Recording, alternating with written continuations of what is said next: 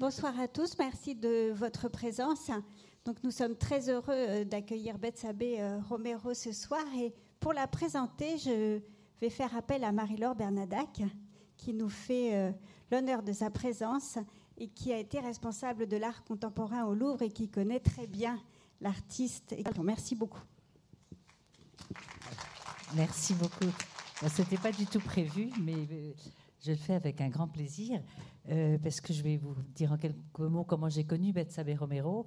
Lorsque j'étais au Louvre et qu'on a fait une exposition avec euh, Jean-Marie de Clésio, qui s'intitulait Le Musée Monde, Jean-Marie de Clésio voulait illustrer euh, toute la culture mondiale, d'où le Musée Monde, et il voulait vraiment montrer le Mexique, à la fois le Mexique populaire et le Mexique contemporain.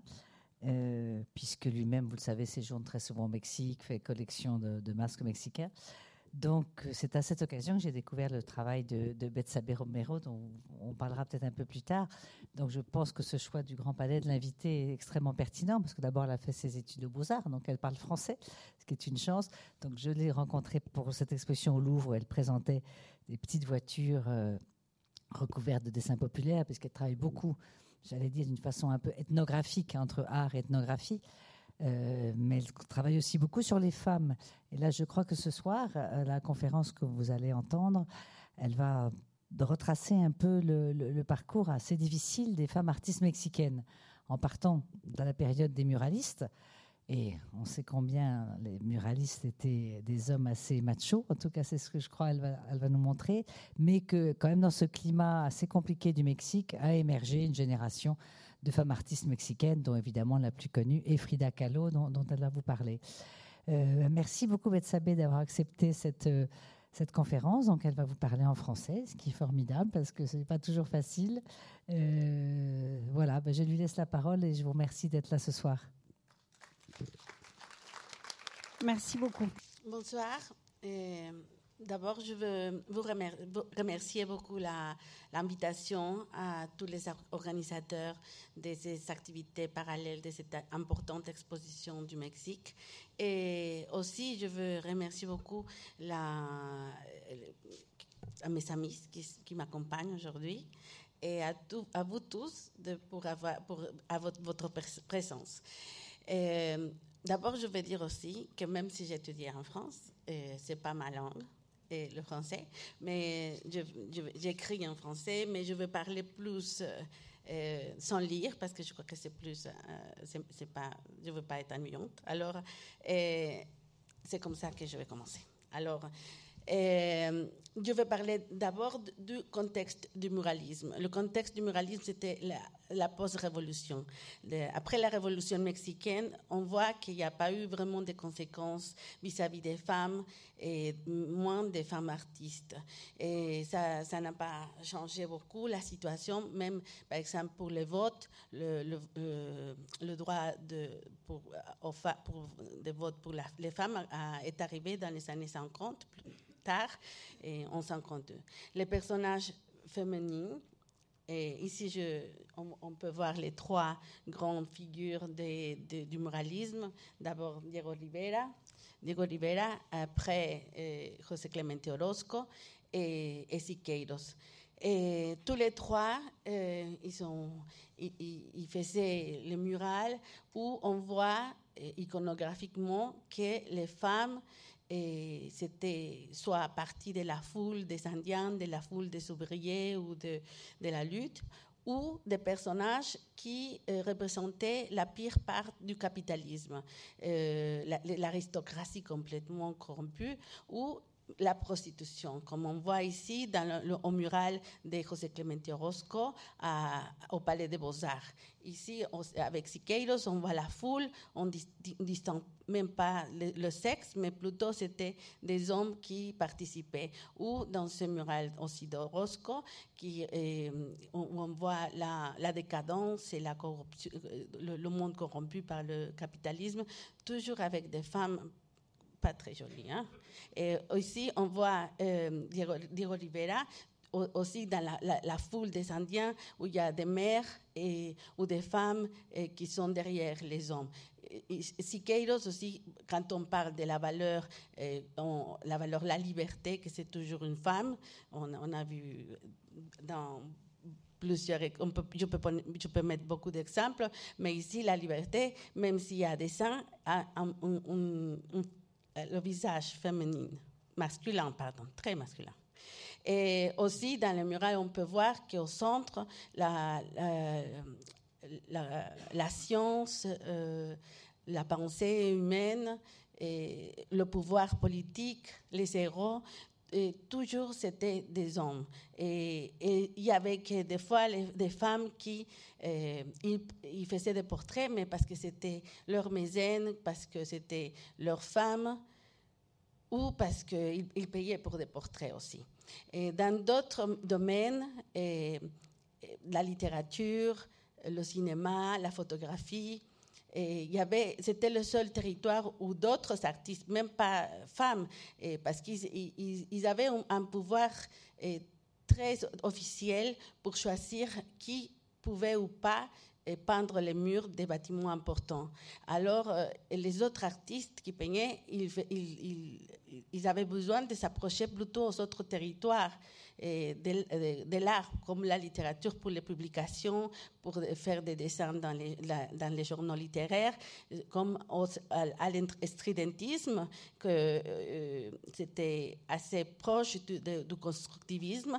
Et on, voit ces, ces, images de Lista Subide, qui était un des, plus importants de ce mouvement, qui se déroulait d'ailleurs pas à Mexico, sinon à Jalapa, qui c'est à la côte de Mexico, à Veracruz. Et aussi, euh, d'autres artistes euh, s'approchaient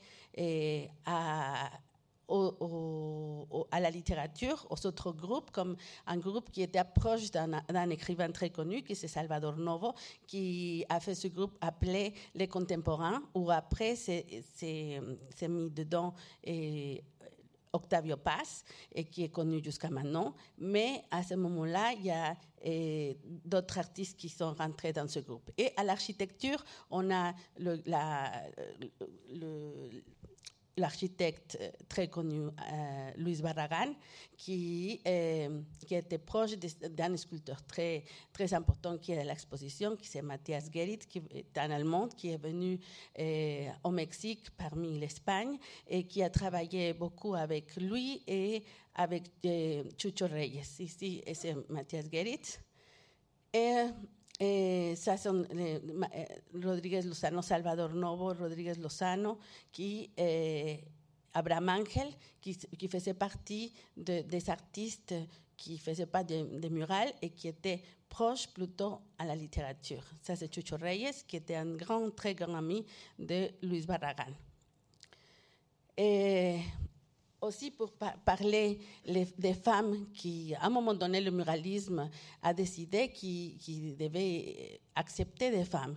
Mais ces femmes pouvaient être que des assistants, que masseuses de pigments, qu'elles s'aidaient pour faire les projets, euh, euh, pour dessiner le, les, dessins préparatoires des murs. Et, parmi ces femmes-là, il y a eu deux femmes qui acceptaient tout, et tout ce qu'il il comme, euh, qu'il mettait comme des règles pour les femmes parce qu'elles ne pouvaient pas exprimer ses propres idées au mur. Et sont deux, deux sœurs américaines euh, qui sont venues, qui s'appellent euh, Greenwood, les, les sœurs Greenwood, qui à la fin ont eu le droit, après être très obéissantes, et à la fin quand même, ils ont le droit de, faire des murales dans un marché au centre-ville de Mexico, on peut le voir encore, qui s'appelle le marché Abelardo L. Rodriguez. On peut le voir.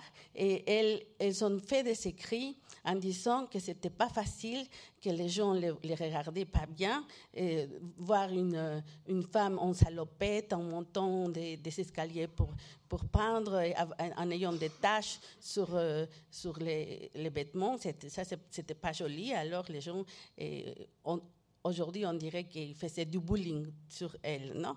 Mais euh, elle, elle, elle, à la fin, on réussit à faire ce mural et, au, au, marché Abelardo. Je, je passe celui-là parce que c'est le premier mural fait par une femme. Ça se trouve encore à, à l'État de Chihuahua et c'était fait par euh, Aurora Reyes, qui était une, une dirigeante syndicale de, du syndicat des professeurs là-bas. Et c'est très intéressant comme elle parlait d'une espèce de féminicide, parce que apparemment à ce moment-là, il y avait pas mal de professeurs ruraux, qui étaient des professeurs femmes, qui étaient tués. Et, et c'est curieusement l'état où euh, se trouve Ciudad Juárez, que c'est la ville où il y a la plupart des féminicides au Mexique jusqu'à maintenant. Mais euh, à ce moment-là, moment il y a eu une conjoncture qui venait de l'extérieur. Et c'est est arrivé avec des personnages très importants du mouvement, c'est-à-dire le surréalisme. Le surréalisme eh, s'est déplacé au Mexique avec Breton, que c'était son chef, et euh, Breton et Antonin Artaud, que c'était aussi très important à, ce moment-là.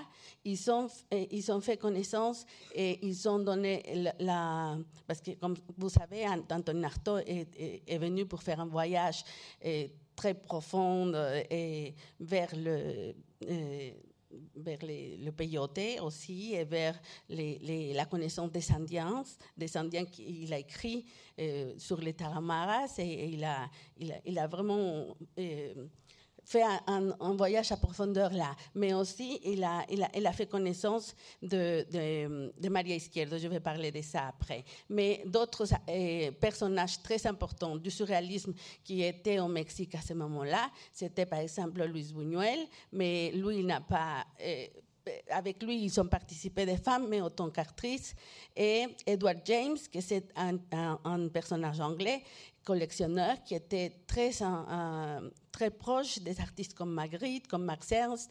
Et avec euh, Max Ernst est, arrivée euh, sa femme, euh, Leonora Carrington, et euh, avec Benjamin Perret est arrivé Remedios Varo. Mais tout, toutes ces, ces femmes-là ont continué leur travail, mais tout seul après.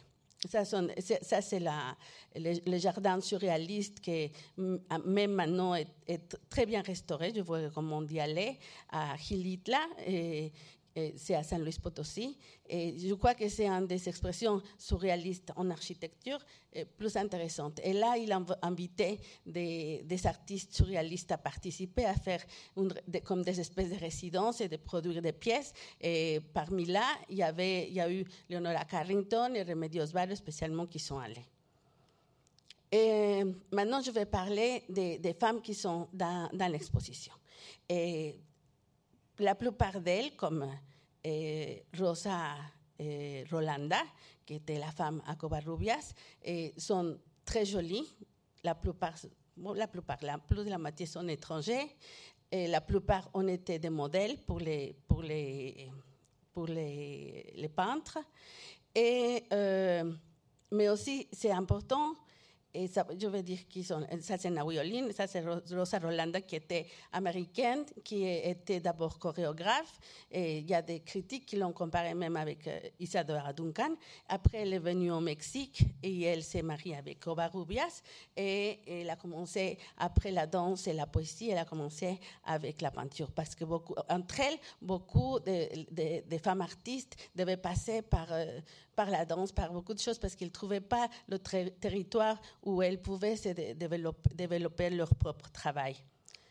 Et ça, c'est Naoui Olin, qui elle, était élevée en Europe, à Paris, parce que son père il était euh, militaire et elle a eu le droit d'avoir une, éducation assez euh, contemporaine à ce moment-là, mais à, au moment de rentrer, elle était plutôt modèle et après, elle a une relation très importante avec, le, avec Dr. Atl, qui était un des paysagistes plus importants à l'époque. après, c'est Alice Raon et, Lola Alvarez Bravo, c'est un des trois que je vais parler parce que je ne peux pas parler de tous, c'est Remedios Varo, Leonora Carrington, comme vous, vous voyez, il y a, sont des femmes très jolies et tous étaient, devaient, elles ont dû commencer. Euh, c'est trop fort ah. Regardez.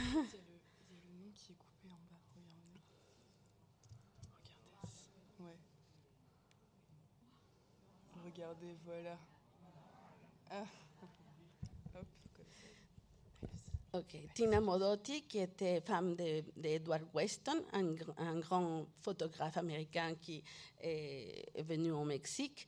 Et elle, surtout, a eu une vie politique très militante de, gauche du Parti communiste. Elle a été aux États-Unis euh, au Parti communiste. Elle a été expulsée des États-Unis après. Elle est rentrée au Mexique. Aussi, elle a eu des problèmes euh, à cause de la mort de son mari, et qu'elle était, elle était accusée de, le tuer, mais euh, aussi mais, mais c'était plutôt des raisons politiques. Et après, elle est allée à la guerre civile espagnole et elle est restée là-bas. elle n'a pas beaucoup d'œuvres, mais c'est une œuvre assez intéressante, mais très engagée avec, euh, le, politique.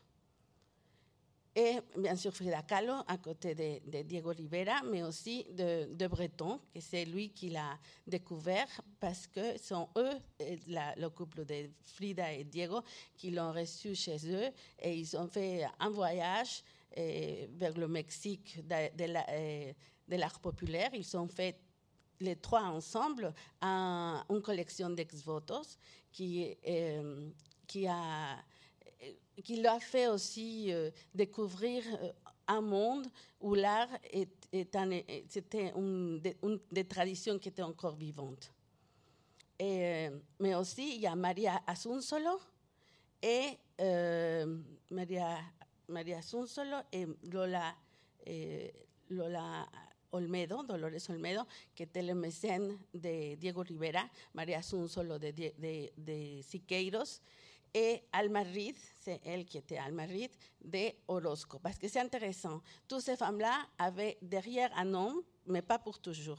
Quand elles commençaient à, se développer, à, à avoir euh, du succès, et tous ont été divorcés ou séparés des hommes, ou avec des séparations difficiles comme Frida Kahlo qui s'est séparée et après se rencontrait. Mais euh, c'est quelque chose qui, qui arrivait à toutes ces femmes-là.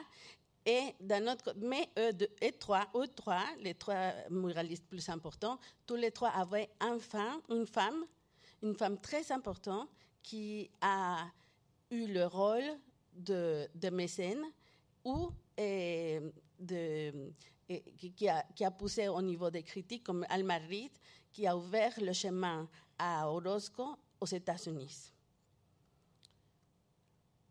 Alors, Maria Izquierdo, c'est une des trois femmes de qui je veux parler plus. Elle était avec, euh, Tamayo jusqu'en 1934 et elle s'est séparée de, de la, du style de Tamayo qui était plus proche de, de, la peinture métaphysique et du style de Kiriko pour faire euh, un, un, paysage métaphysique aussi, euh, isolé.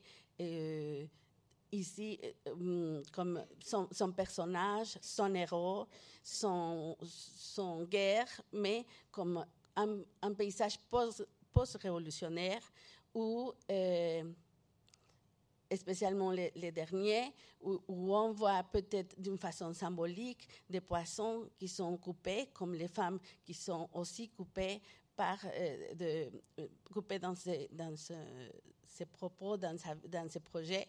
Et les arbres aussi n'ont pas de, de, feuilles, n'ont pas de fleurs, et sont toujours très précaires et avec une architecture très isolée.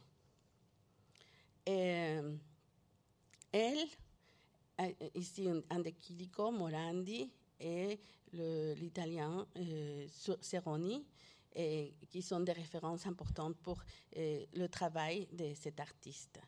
Et, mais c'est devenu aussi un travail très engagé avec les droits des femmes, qu'on peut voir dans, dans, sa peinture, mais aussi dans, sa propre vie parce qu'elle elle représentait les femmes artistes de l'Amérique latine dans des organisations internationales et aussi euh, elle a organisé, parce qu'elle a eu une galerie même, euh, elle a organisé des expositions avec, euh, avec Lola Alvarez Bravo et des, affiches politiques révolutionnaires.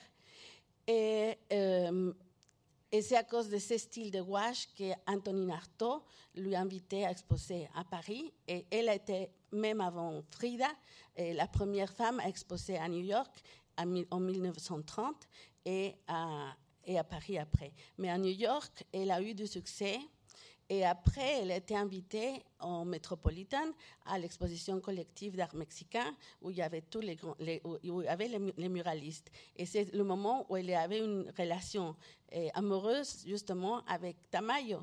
Et, et, c'est après ce succès de Maria Izquierdo que Tamayo a commencé à se séparer, justement.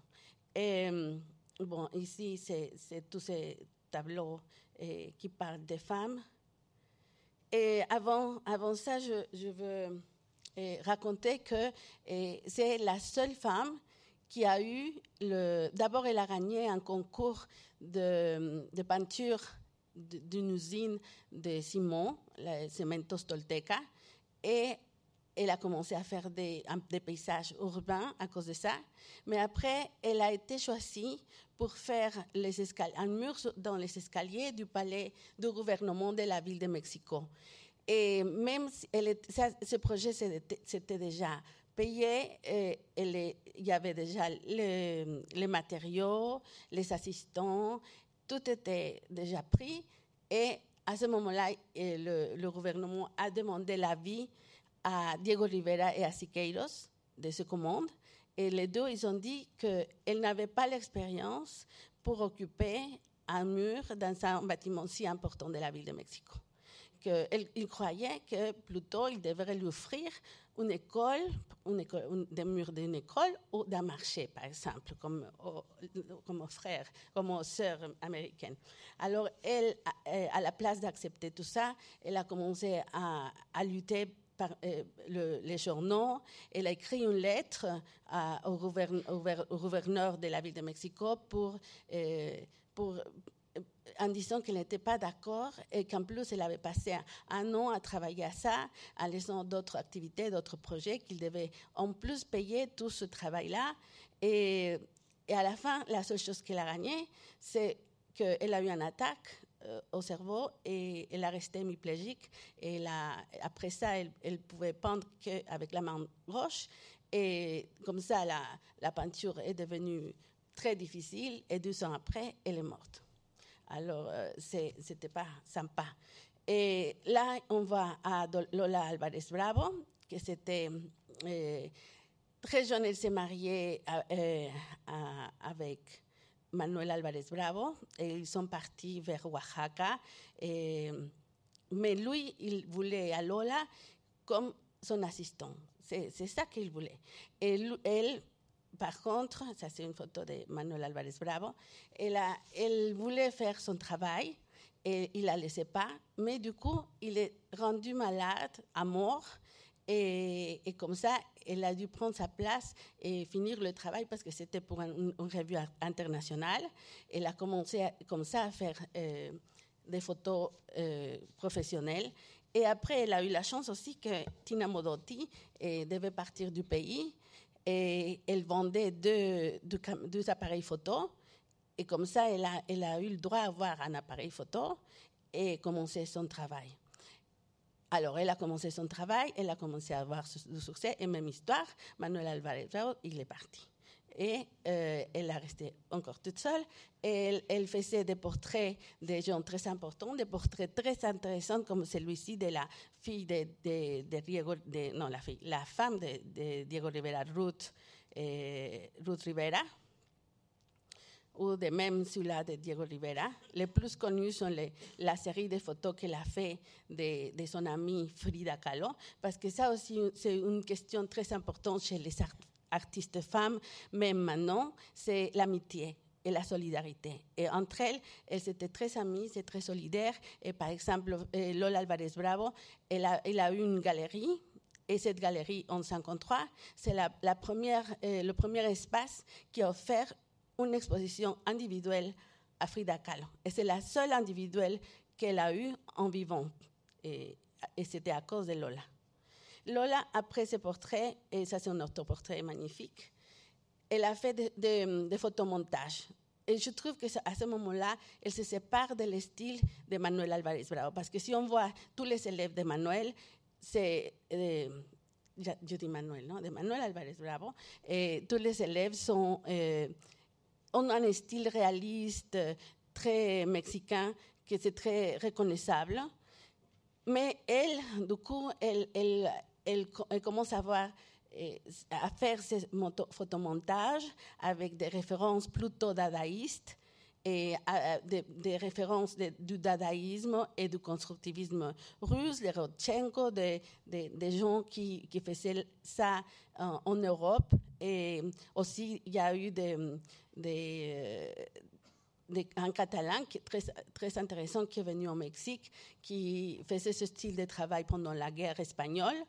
Et, mais elle, a poussé fort sur ça en, changeant le paysage mexicain de, la révolution et des héros et des personnages et des foules de, de, la foule des Indiens pour un paysage urbain, industriel, où les femmes, comme on peut voir, sont parties de ce monde contemporain, de ce monde moderne, et avec des machines et, des, et, avec des offices plus modernes.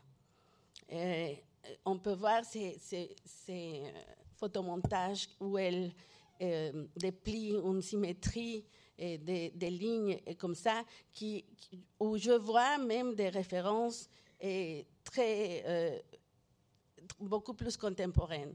En plus, elle a amené ça au mur. Elle a fait des photos, murales dans des bâtiments de, l'État au Mexique en transformant le muralisme de très narratif et très historique à, faire des paysages beaucoup plus euh, abstraits et géométriques. Et où elle mettait, par exemple, euh, des femmes toujours euh, qui étudiaient, qui avaient un rôle dans la vie moderne. Ça, c'est Rodchenko et Picabia pour montrer les références qu'elle avait de Marcel Duchamp, des, artistes qui ont fait du photomontage en Europe. Ça, c'est Joseph Rano, qui était espagnol, catalan, qui est venu au Mexique du coup, elle est devenue assistante de Diego Rivera aussi. Et Hannah Roche, que pour moi c'est intéressant parce que c'est une des, Européennes qui a travaillé le, montage en, Europe. Bon, alors, euh, pour passer, et là je mets à David Crockney comme une référence de, des artistes euh, plutôt contemporains qui, qui, ont continué avec une technique euh, ressemblable. Et aussi, il y a d'autres, même à, Mexico, il y a Jonathan Hernandez, il y a des artistes qui font des symétries et des photomontages comme ça. Et bon, Frida et Breton, et, on fait, comme je vous ai dit, ce voyage pour faire la collection eh, des, ex-votos, qui sont ces peintures où les fidèles, ce sont des petites peintures qu'il offre au sang et qui, marchent eh, comme un chantage émotionnel que le fidèle offre au sang pour avoir un miracle, pour recevoir la salvation ou la sanation d'une maladie. Et je ne sais pas si on dit sanation, non. Guérison. pardon. Mais bon, et après, et, Frida Kahlo, elle, reprend des ex-voto, les textes, la perspective, le rapport entre sujet et, objet, et elle fait, euh, elle, elle, fait même des ex-voto, mais pour ses médecins, pour l'échange de peintures contre santé, santé à la place de, de, la divinité.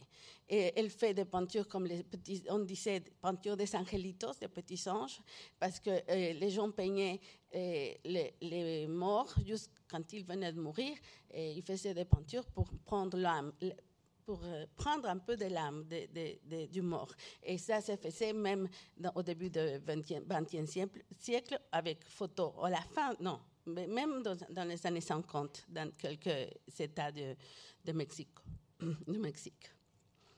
Et, par exemple, ça, hace unos cuantos piquetitos, c'est une des peintures qu'elle a amené eh, à, à Paris, quand Breton l'a invité, parce qu'elle a, exposé à Paris après New York.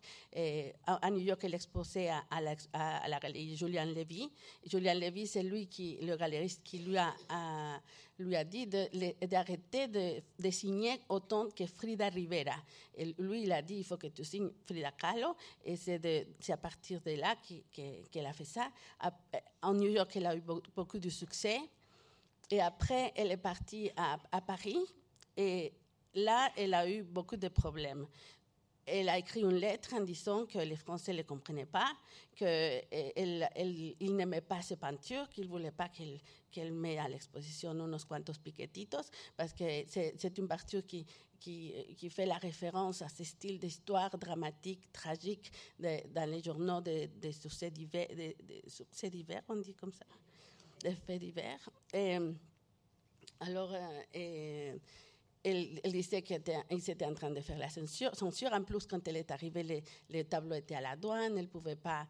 Elle, elle est tombée, malade et elle dit que Breton, elle a amené un astrologue à la place d'un médecin. Alors, imaginez. Et après, c'est même Marcel Duchamp, qui est, qui est venu l'aider et tout. Alors, c'était assez difficile même.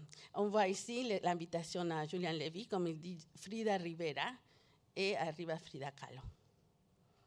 Et ça, c'est Julien Lévy. Ça, c'est la porte de la galerie. En France, que c'est encore, euh, encore la galerie.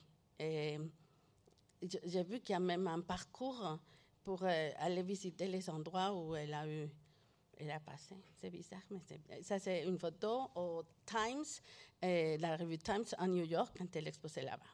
Et bon, elle a fait tous ses autoportraits et, et c'est cette façon de travailler l'introspection avec les autoportraits et, les références à l'art populaire du Mexique et à l'art populaire en général, ça refait, ça a pris comme référence que dans les années 80-90 au Mexique. Et il y a eu à ce moment-là une conjoncture internationale encore parce que eh, c'était le, moment des grandes expositions postmodernes. À Paris, il y a eu la grande exposition appelée les, magiciens de la Terre. Dans cette exposition-là, eh, il a été invité, le Mexicain artiste qui a été invité, c'est eh, Julio Galán, qui travaillait beaucoup à partir du, de l'autoportrait, la question du genre. Et, comme lui, il y avait d'autres artistes qui ont été présentés à New York à cause d'une exposition qui s'appelait 30 siècles d'art mexicain et au Met. Mais il y a une galerie qui a fait un projet parallèle avec des artistes contemporains, que c'est la OMR, c'est la, galerie qui est importante même maintenant, et où ils ont participé des artistes qui avaient beaucoup de références à ce travail de, euh, de la question du genre et aussi de la récupération de l'art populaire. Et ça, c'est Rocio Maldonado, Javier de la Garza, Naum eh, Naum Bezenil eh, Rodolfo Riesta, Adolfo Riestra, eh, Dulce María Núñez, Mónica Castillo et mm, Gruner. Et ces artistes-là ont été pour ce projet parallèle et comme si son travail était que temporaire, que pour une exposition, ils ont, été mal nommés les néo-mexicanistes ou les néofridos, comme s'ils reprenaient le mexicain comme quelque chose de folklorique, comme s'ils reprenaient la tête de Frida comme le autoportrait, mais, mais que, le, visage pour, se, pour se, se, rassembler à Frida Kahlo tant que personne et pas... Et, il ne recevait pas une analyse, une recherche qui voyait une discussion beaucoup plus importante, comme, vraiment ils étaient en train de faire, autour de la question du genre, qui était une question très importante à ce moment-là et au monde, où les artistes, d'autres artistes américains comme Anna Mendieta, qui est très importante jusqu'à maintenant, elle est morte. En plus, elle était mariée avec Cal André, et on s'en doute si lui l'a jeté par la fenêtre aussi. Parce que j'ai oublié de dire que Frida Kahlo, quand elle a commencé à avoir du succès à New York, et Et, à Paris, quand elle est rentrée, la première chose qu'elle a reçue, c'est la proposition de divorce de, Diego Rivera aussi. Bon. Après, là, c'est Ana Mendieta. Et ça, c'est Félix González Torres, parce que la question du genre va au-delà des, femmes. Et bien sûr que tout la, euh, après, c'était ensemble avec l'histoire de, SIDA, qui, était très, qui a été et qui est très important. Et il y, a, il y a tous ces artistes qui sont très très connus et très reconnus au monde, comme Cindy Sherman, Nan Goldin, Hannah Wilke, euh, Kiki Smith et Annette Messager, bien sûr, Annette Messager euh, en France. Mais aussi, je voulais juste mentionner que cette question du genre, ce n'est pas euh, spécifique du Mexique, c'est quelque chose qu'on on pourrait parler et beaucoup de ça même au monde, même aux États-Unis, où on, sait que des artistes très importants, comme Louis, spécialement Louise Bourgeois, là, parce que c'est là, Yayoi Kusama, et, et, elle, travaillait en même temps que les expressionnistes abstraits, ils les connaissaient bien, mais et, ils ont laissé commencer à, apparaître vraiment dans des expositions très importantes et, après qu'ils avaient plus de 60 ans. Alors, ils ont eu une, une, reconnaissance très tardive vis-à-vis -vis des hommes. Et les prix de, de, des hommes et des femmes, dans toute l'histoire, c'est très décalé les uns les autres. Au Mexique, maintenant, même avec ces conjonctures, il y a une, il y a une on, a reculé vis-à-vis des, femmes artistes. Les, galeries maintenant, la plus importante, que c'est Kurimansuto, et a le critère d'un artiste homme comme Gabriel Orozco, et Mario Torres, qui est aussi un, artiste, mainstream international comme Gabriel Orozco, lui, il est le critère de, de, avant de Proyecto Monclova et maintenant de José Garcia, que c'est son frère, et la commissaire, c'est la femme de son frère. Et euh, Pedro Reyes, qui est très, très important autant que critère pour accepter des artistes dans la galerie Labor. Et une autre galerie qui est au Mexique est comme un, un, espace assez expérimental du marché, et spécialement oriental, pour Damien Hirst, c'est Hilario Galguera. Et là, et avec ces galeries dirigées au, avec le pensée des hommes, et les figures féminines, mais aussi les homosexuels sont presque disparu, même si c'était le plus important dans les années 90. Je voulais euh, montrer un petit peu un graphique que j'ai fait pour voir. C'est coupé, non, en bas? Ah. Ok. Là, pour voir la différence entre l'artiste mort et plus cher du monde, tout ça est je les, je les cherchais que dans les ventes aux, enchères, parce que je ne peux pas savoir dans les, ventes privées. Et sont les records dans les ventes aux enchères de Sotheby's et Christie's.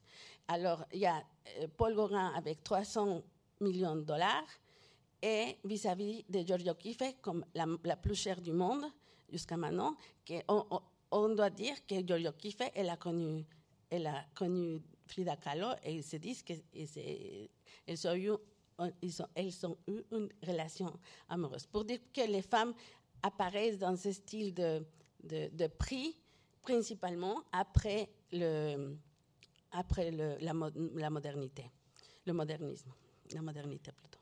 Et après, on voit latino-américain mort et latino-américaine mort.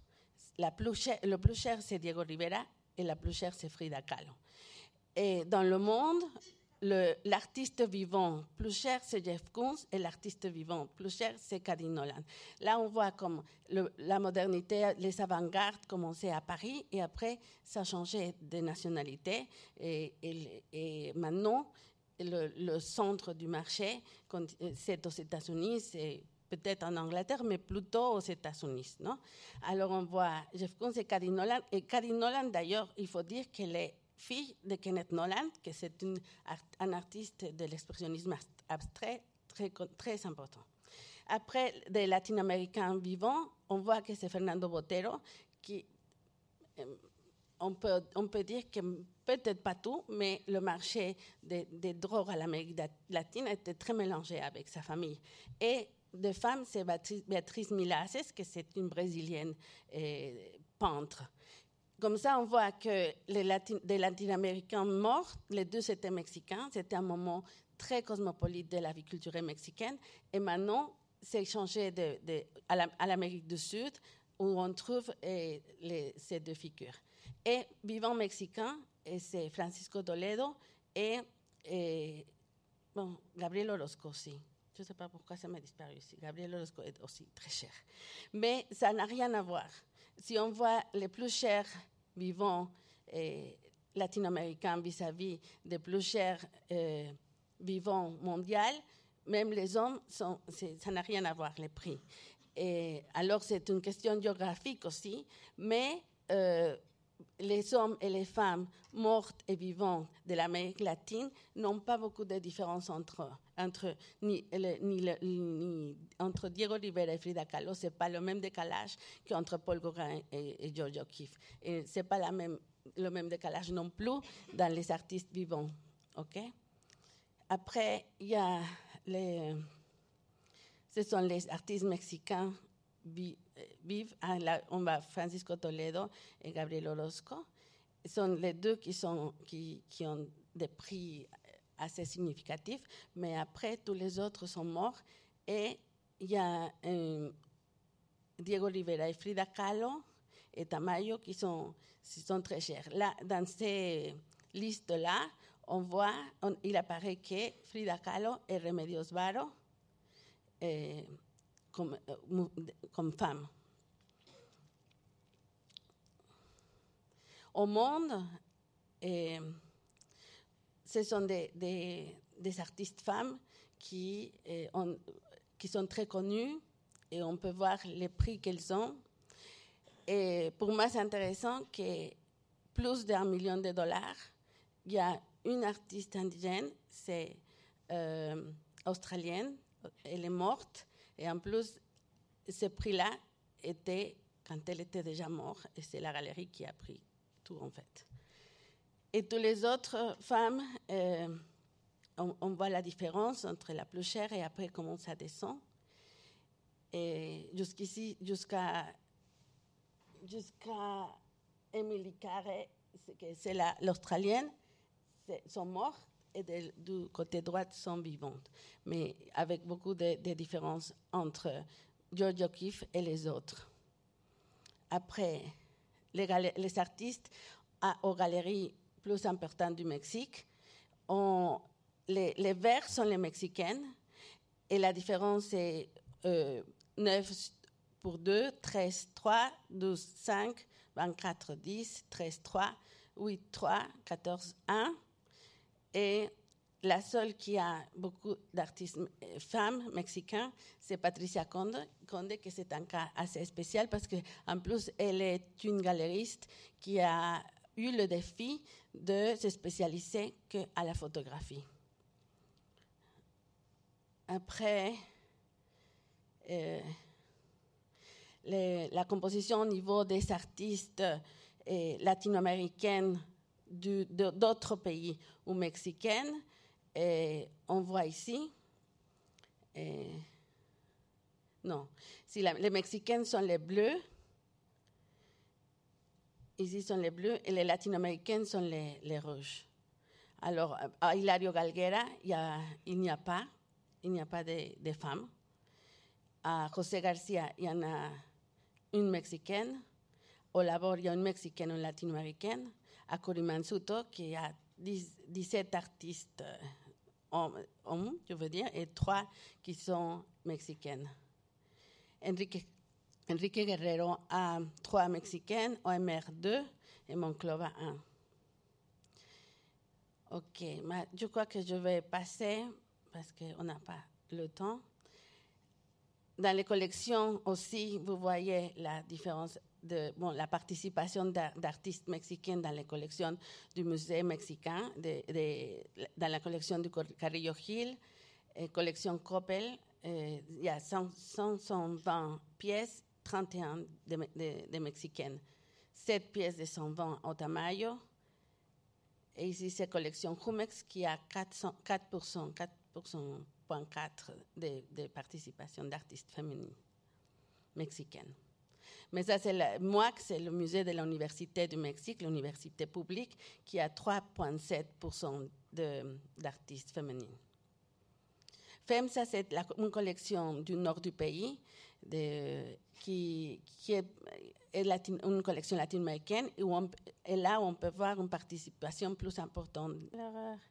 Bon, je vais, je vais passer à, à, à donner des exemples un petit plus euh, avec, avec d'espoir, avec un peu d'espoir, parce que sinon, on va, on va être triste.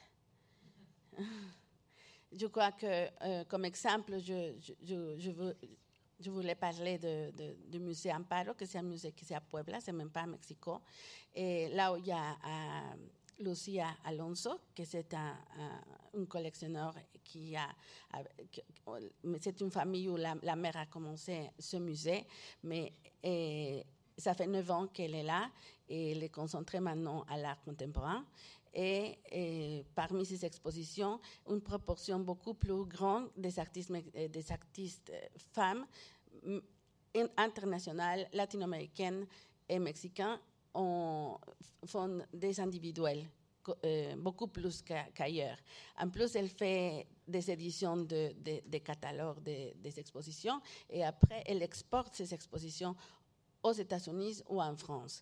Et avec l'aide de sa sœur Ángeles Alonso, qui habite à Paris, ils ont aussi eu un travail eh, avec euh, le jeu des pommes, où ils ont montré le- la collection d'une euh, photographe qui, a- dans sa vie, elle n'a jamais exposé, Cathy Horna, et qu'elles elles, elles récupéré, elles ont fait le livre, elles ont fait l'exposition, et qu'elle a eu un, un individuel au jeu des pommes. Et aussi, il y a comme galerie que j'ai déjà mentionné, euh, en plus parce qu'à Puebla, c'est une région où, il y a la, euh, une des plus importantes productions de, vidéos pornographiques des enfants. Alors, c'est- vraiment important qu'elle a, en plus de, travailler sur euh, l'autre culture et le musée, elle a deux autres fondations pour donner le pouvoir aux femmes, aux mères, parce qu'il y a un entraînement elles, euh, elles peuvent euh, s'éduquer pour euh, être euh, des professeurs Montessori et ça aide aux écoles, mais aussi aux enfants et à la communauté. Et aussi, elle a un projet pour les enfants qui, n'ont pas euh, des ressources. Et à la galerie, à la galerie euh, euh, ça c'est le musée, Amparo, à Puebla. Ay, ça euh, sont des, des, des pièces qui ont été à l'exposition. Ça, c'est la fondation qu'elle elle a. Et, euh, et de- quelques photos de sa, de sa fondation.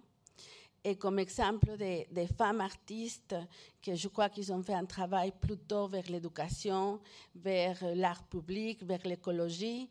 Il y a Hélène Escobedo qui vient de mourir, ça fait, ça fait quelques années, quatre ans, et qu'elle a, a travaillé pour les sculptures internationaux pendant l'année 68, qui a eu le problème politique avec les étudiants, et euh, pour la collection de l'université. Et l'autre femme que je trouve que c'est important, c'est Marta Palau, qui, qui travaille sur le textile avec des références des, des cultures euh, préhistoriques et préhispaniques. Et je crois que elle, euh, a- c'est comme si les, artistes contemporains ont beaucoup, ont beaucoup de références avec ce style de travail d'installation qui se faisait pas beaucoup dans les années où elle travaillait l'installation, de grandes installations. Et tous les deux ne- ne- n'ont pas, pas eu ni ont maintenant une, galerie et c'est au-delà du marché. Et pour, ça, pour dire que je crois qu'il y a des femmes artistes qui sont dehors du marché aussi parce que c'est une décision consciente de travailler aux, autres territoires de la culture, au, au territoire de l'éducation, de l'écologie, des droits humains, des droits humains et aussi pour les, les questions de- du genre. Et et je crois que c'est pas, on ne pourrait pas les qualifier de médiocres, de médiocres de conformistes pour ne pas eh, essayer de rentrer dans le mainstream et en luttant et, ou pour devenir malade ou mourir comme Maria Izquierdo. Je crois qu'il y a aussi d'autres projets d'art qui ne sont pas mis, euh, sont pas, qui regardent pas euh, ces, ces compétitions terribles qui existent dans- pour, pour être une figure dans le mainstream. Et c'est et c'est quelque chose que je crois que c'est important. Merci.